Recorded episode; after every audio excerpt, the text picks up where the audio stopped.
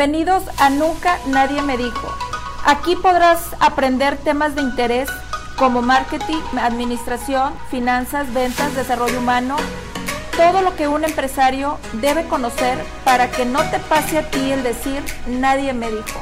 Un podcast donde conocerás los errores más comunes y los nunca me dijo de los empresarios para futuros empresarios.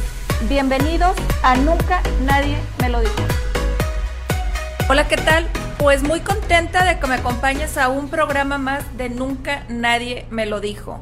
Estamos muy, muy contentos porque hoy tenemos una excelente invitada. Ella es la licenciada Adriana Villarreal, especialista en el área fiscal y en el área de comercio exterior viene a platicarnos durante un mes, estará con nosotros y podremos compartir temas de interés para ti, para tu empresa, como nunca nadie me dijo que hoy tener outsourcing en mi empresa es un riesgo muy, muy grande.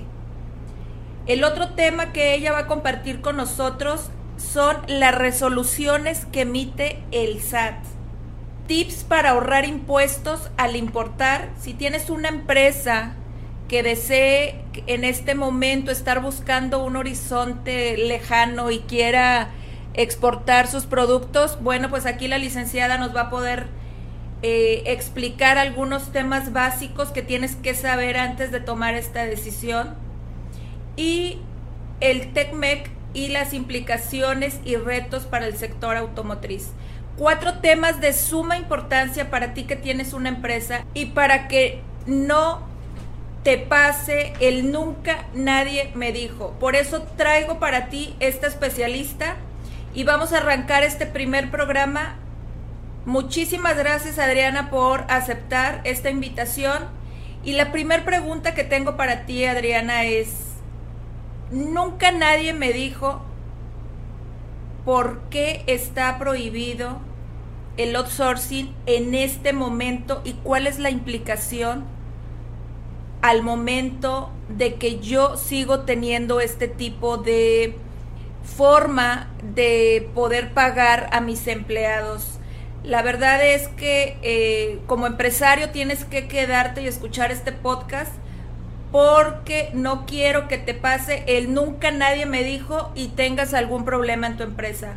Adriana, bienvenida y por favor te pido nos ayudes con esta primer pregunta. ¿Cuál es el riesgo que yo corro como empresario en seguir de esta forma pagando mi, mi nómina a mis empleados? Claro. El pasado abril de este año se prohibió el outsourcing y entendiéndose por que yo como empresa preste un servicio a mis clientes a través de empleados de otra empresa. Eso es específicamente lo que se prohibió. ¿Y qué implicaciones tiene esto? Que ahora yo puedo tener multas de hasta 4 millones 500 mil pesos. Ay, wow, yo no sabía esas cantidades. o sea, sabía que era algo, este, que, que, había cambiado la ley y sabía que era algo que las empresas pues corrían riesgo, pero yo no sabía qué tipo de riesgo. Es muchísimo dinero. Sí. ¿Y, por uno?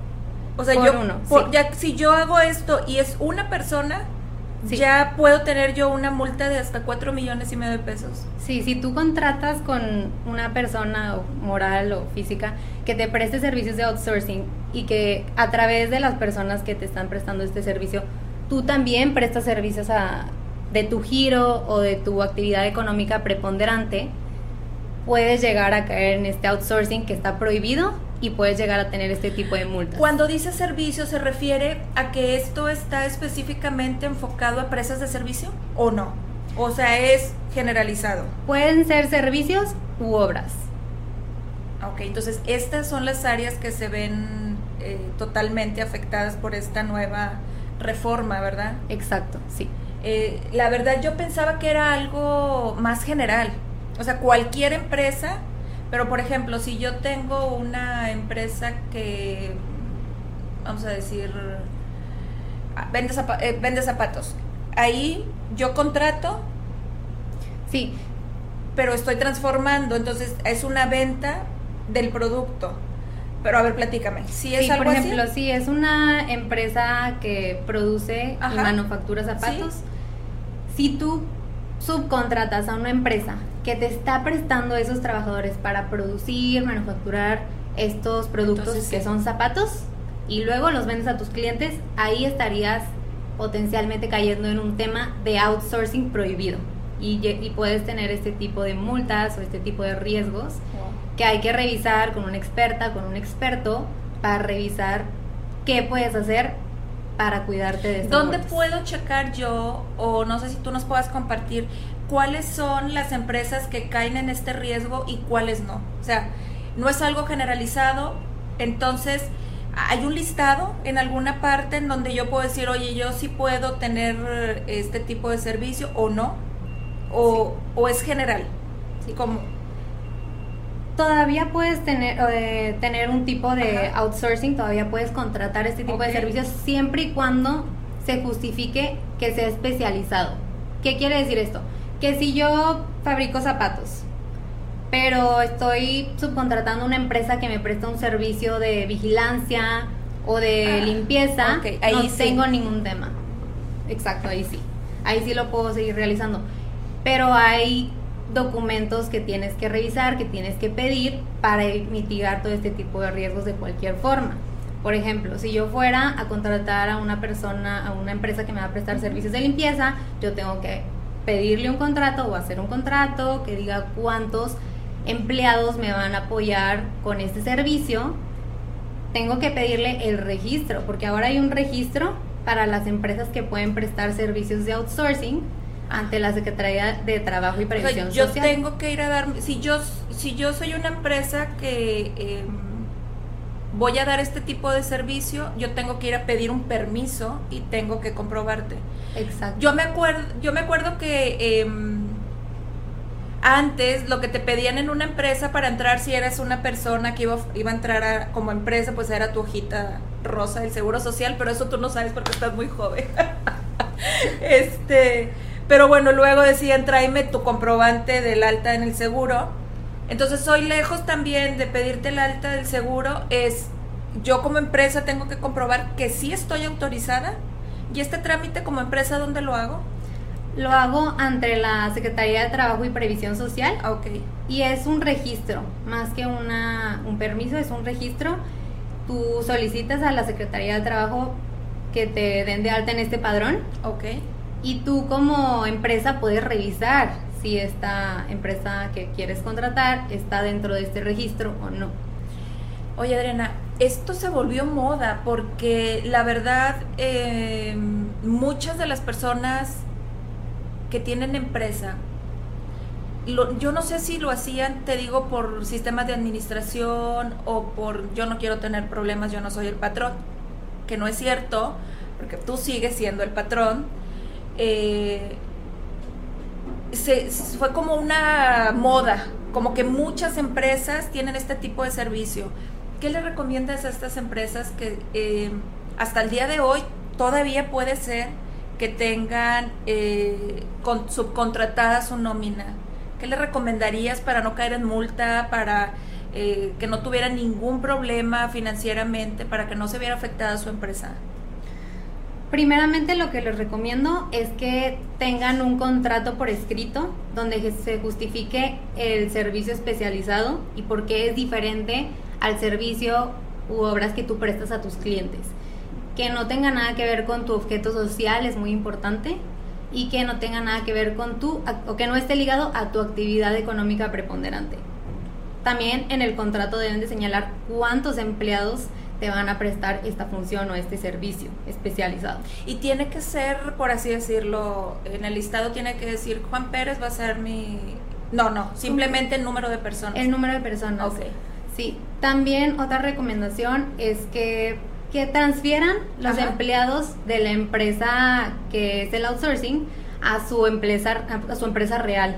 Que ahí hagan el alta de los empleados, que los tengan en la nómina y que los registren en el IMSS como sus empleados, para evitar cualquier multa y cualquier problema que hagan esa transferencia.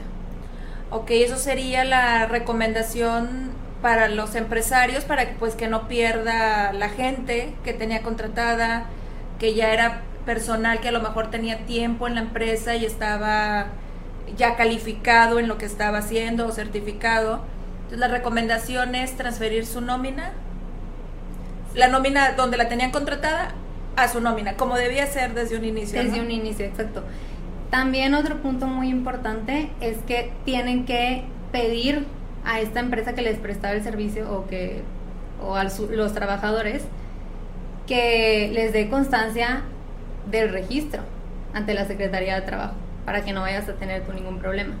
Y hay que revisar cada caso en específico porque va a haber eh, empresas donde van a tener que pedir declaraciones de IVA y otros temas eh, más Pero tú sabes si yo traigo este personal ahora conmigo, yo, yo como empresa lo estaría contratando de cero o tendría que jalar toda su antigüedad lo tendrías que, en un principio lo tendrías que contratar desde, desde, cero. Desde cero, ok. Pero obviamente pues en la empresa en la que estaban les tendrían que estar liquidando, y dando todo lo correspondiente conforme a la ley. Si es que los tenían con el salario real, si no los tenían con el salario real pues habría que revisar cada caso. ¿Y eh, tú qué, qué crees que, que, suceda ahora que esta em, reforma va a entrar en vigor? O sea, ¿qué va a acarrear este, esta situación a, a nosotros, los que tenemos una empresa y que tenemos un prestador de servicios para que nos pague la nómina? En un principio yo creo que lo primero que va a acarrear es que las plantillas de trabajadores van a, o la plantilla de trabajadores va a reducirse, porque ahora el costo por tener a esos trabajadores va a ser mayor. Entonces, en un principio yo creo que eso sería lo que pudiera pasar. Y Segundo, pues que seguramente muchas empresas van a hacer la transferencia y la baja de la empresa que tenían contratada para prestar este servicio de outsourcing y van a dar el alta en su empresa real, por así decirlo.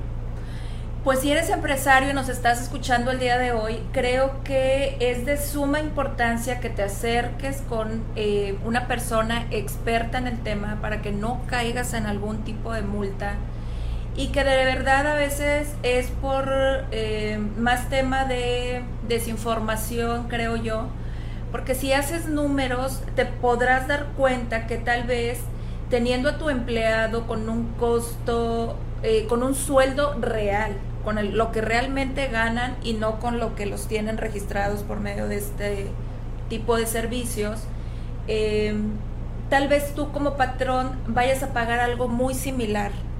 Y aquí el que, el que gana pues es el empleado porque realmente él va a estar recibiendo un sueldo, un ingreso eh, con lo que realmente gana, con eso va a estar ahorrando eh, para sus prestaciones.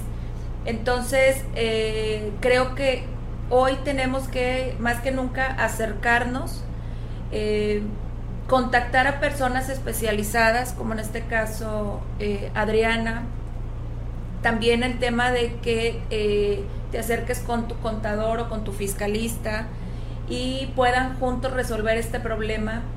Si eh, tú tienes alguna empresa que está haciendo este servicio para ti como empresario, eh, acércate también con ellos a ver qué solución te van a dar sobre este tema, porque es de suma importancia que cambies hoy tu forma de pagar a tus empleados, ¿verdad, Adriana? ¿Qué opinas tú? Sí.